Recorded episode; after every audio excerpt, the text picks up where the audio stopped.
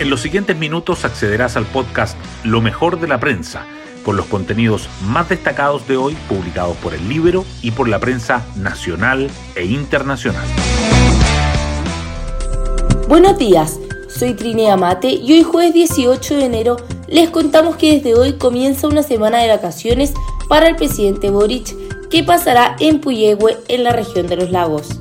Desde el Partido Comunista y el Frente Amplio han sido críticos con la moneda ante el anuncio de revocar las pensiones de gracia de quienes tengan antecedentes penales por delitos graves. Aunque esta no sea necesariamente la última palabra del Ejecutivo, que ha sido cambiante en su postura. Y también continúan las tensiones por los encuentros de los ministros en la casa del exalcalde Pablo Saraquet. Ayer la Comisión de Medio Ambiente de la Cámara cortó relaciones con la ministra Maisa Rojas tras conocerse nuevos encuentros en la casa del lobista. Si bien las críticas fueron transversales, en su mayoría vinieron del mismo oficialismo. Hoy destacamos de la prensa. El subsecretario del Interior Manuel Monsalve viajó a Venezuela en medio de críticas opositoras por supuesto perdonazo a migrantes irregulares. Monsalve finalmente aterrizó en el país caribeño.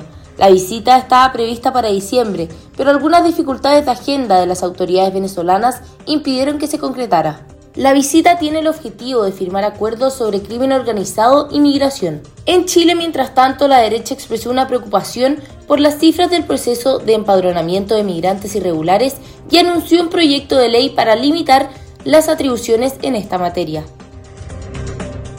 Crece molestia del Partido Comunista y el Frente Amplio con el gobierno por el anuncio que se revocarán las pensiones de gracia.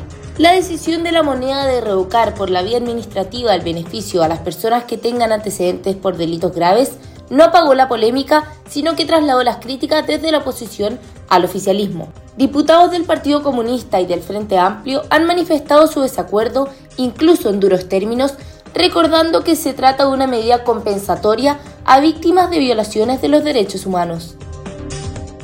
En cuanto a la reforma previsional, los diputados de la Comisión de Hacienda aprobaron la división de la industria. La instancia avisó por 8 votos contra 5 separar las funciones de gestión de cuentas e inversión de fondos, lo que implica el fin de las AFP como se conocen hoy.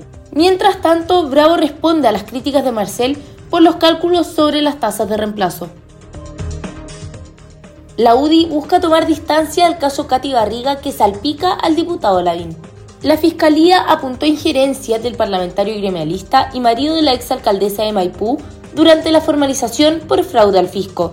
Dejemos que la justicia haga su pega, no hay espacio para especulaciones, declaró el jefe de la bancada de la UDI. Los nuevos aranceles regulados abren pugna al Ministerio de Educación con universidades. Algunos centros privados adscritos a la gratuidad, que no pertenecen al Consejo de Rectores, dicen estar sorprendidos por la premura con la que la Subsecretaría de Educación Superior les comunicó que se regularán los nuevos montos y los efectos en las transferencias del Estado. Y por último, Arturo Vidal se indigna con la primera oferta de Colo Colo. La propuesta económica inicial de Blanco y Negro para el fichaje del Rey está muy por debajo de las expectativas del jugador, al igual que la duración del contrato. Por eso su representante analizará las ofertas de clubes internacionales.